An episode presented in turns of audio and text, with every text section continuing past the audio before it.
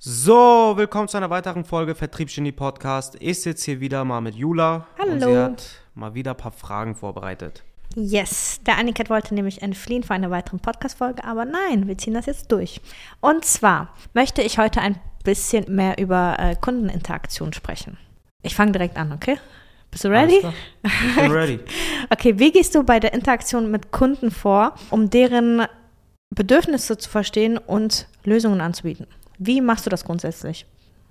Also das erste Mal, wenn ich mit einem Kunden mich treffe oder mit einem Kunden in Interaktion trete, dann mache ich mir erstmal ein Bild überhaupt von der Person. Wer ist das? Wer sitzt mir da? Worauf achtest du darauf? Worauf achtest du bei dieser Person?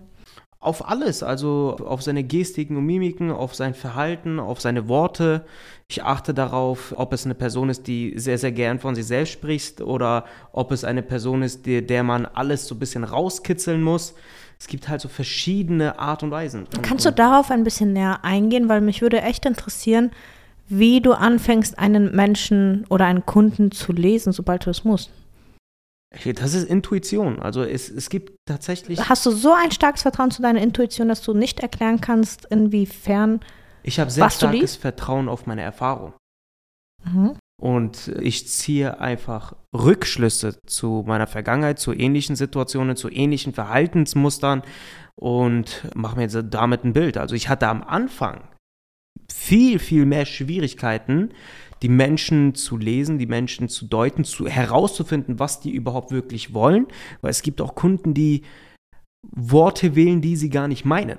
Und da musst du einfach irgendwo aus deiner Intuition, aus deiner Erfahrung heraus beurteilen können, ob das, was er gerade gesagt hat, wie zum Beispiel Erwartungen, tatsächlich der Wahrheit entspricht oder nicht. Also kannst du auch gut deuten, ob Menschen lügen oder nicht.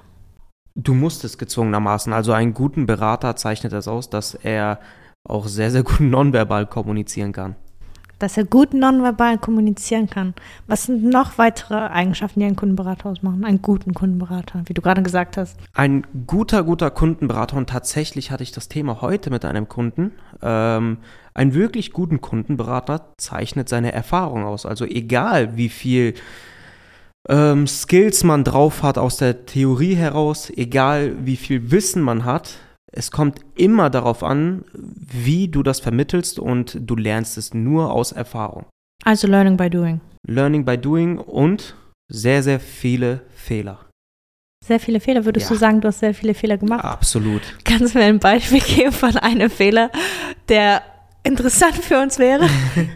Ja, also ich darf es jetzt, ich, ich werde jetzt keine Namen nennen oder sonstiges. ja, das wäre ganz cool, aber. Ähm, aber ich habe mal einen Kunden wirklich verbrannt. oh, Also das ist Sales Expert, das ist mir passiert. Ich war da noch sehr, oh, eigentlich war ich gar nicht so krass unerfahren. Ich habe da das, das Ganze schon ein Jahr lang gemacht gehabt, aber ich hatte sowas noch nie. Und ich hatte einen Kunden, mit dem ich wirklich persönlich sehr, sehr gut klarkam. Also wir haben uns persönlich verstanden, es war alles top. Und dann aus dem Nichts hat er irgendwie so eine, so eine Wendung gehabt in der Zusammenarbeit, dass er raus wollte. Und das, was ich gemacht habe, war, ich habe ihm sofort eine Pistole auf der Brust gesetzt und gesagt, was seine Optionen sind. War ja natürlich nicht gut, kam nicht gut an und der Okay. Kunde war raus. wie hättest du denn jetzt gehandelt? Ich hätte versucht, ihn zu verstehen, warum er sein Business auf den Nagel hängen möchte oder was auch immer er vorhatte. Ich würde äh, tief reingehen, warum er zu dieser Entscheidung kommt, warum diese Wendung gerade stattfindet in der Zusammenarbeit. Also hättest du mehr Empathie gezeigt. Ich hätte deutlich viel mehr Empathie heutzutage gezeigt. Ja. Das war das Beispiel. Das war das Beispiel, woran ich am meisten gewachsen bin, weil ich habe ihn so verbrannt gehabt, dass David sogar noch versucht hatte, da irgendwas zu retten, aber da war wirklich nichts mehr zu retten. Der wollte nie wieder was von SalesX oder Aniket hören. das war's. Okay, das heißt, eines der, eine deiner Lösungen war, um eben einen Kunden nicht nochmal so zu verbrennen, war Empathie zu zeigen und auch Verständnis gegenüber deinen Kunden. Ja, und nicht impulsiv zu handeln. Ah, das war eine impulsive Entscheidung. Ja klar, ich war im Call und ich dachte, jetzt ist alles Friede, Freude, Eierkuchen. Und dann kam er mit, mit dieser schlechten Nachricht und ich habe ihm sofort die Pistole auf die Brust gesetzt. Es war nicht gut. Gibt es denn auch eine Situation, wo du sagst, boah, da habe ich wirklich richtig gut gehandelt? Also eher eine Situation, ein Beispiel für eine herausfordernde Kundeninteraktion, wo du dann gesagt hast, das war wirklich, weil ich eben diese Erfahrung und Expertise habe, konnte ich diesen Brand löschen. Also eine coole Kundeninteraktion, die, die, also auch in dem Bezug auf Impulsivität und auf Empathievermögen und wirklich herausfinden, was der Kunde möchte, war eine folgende Situation. Ich hatte einen Kunden, der wirklich zufrieden war, der wirklich geile Ergebnisse erzielt hat. Er hatte einen Geschäftspartner, aber ja. die wollten nicht verlängern.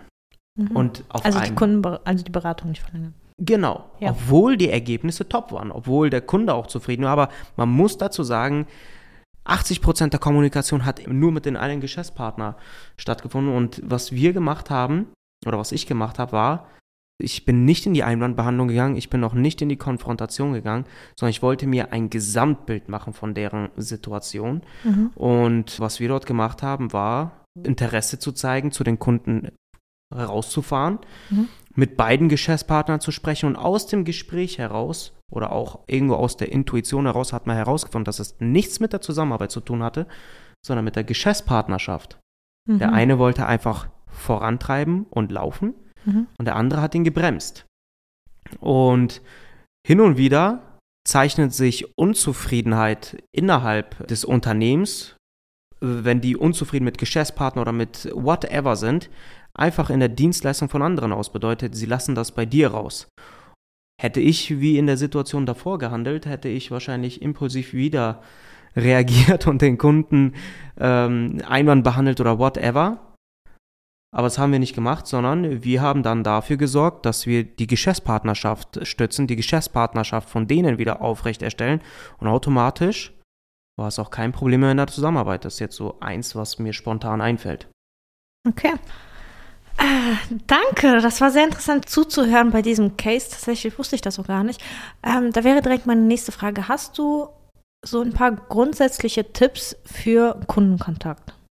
Was sollte man auf jeden Fall beachten, wenn du wirklich täglich mit so vielen Kunden in Kontakt bist, wenn du immer wieder auf Leute kommst, du triffst immer wieder verschiedene Persönlichkeiten? Gibt es irgendwelche grundsätzlichen Tipps, die man auf jeden Fall beachten sollte? Seid nicht nur sachlich unterwegs. Seid nicht nur auf der Ebene Zusammenarbeit unterwegs, sondern kooperiert auch auf persönlicher Ebene mit den Kunden. Denn das, was sehr, sehr viele Kunden hält, sind nicht nur Ergebnisse, sind nicht nur die produktiven Gespräche, sondern auch die persönliche Bindung zum Berater.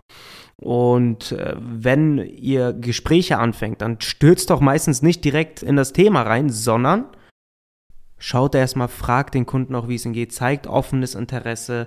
Schaut euch wirklich an, welche Person sitzt dir gerade gegenüber und handelt nicht willkürlich bei jedem Kunden gleich. Und sammelt einfach so viele Erfahrungen wie möglich und nutzt eure Erfahrung, um es in die Zusammenarbeit mit Kunden reinzubringen. Okay, dann vielen Dank, Annika. Das war's wieder mit meinen Fragen. Möchtest du noch etwas anderes sagen? Wie viele Folgen wird es noch geben mit so Fragen? Zwei vielleicht. Zwei vielleicht, okay. Cool. Nee, ich habe sonst nichts weiteres zu sagen. Wir hören uns beim nächsten Mal. Abonnieren, kommentieren, liken. Ach, das sagt man am Ende. Ja. Abonnieren, kommentieren. Fünf und Sterne. den ganzen Rest. Fünf Sterne natürlich.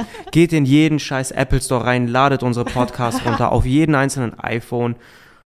Ja, wir hören uns beim nächsten Mal. Ciao, ciao.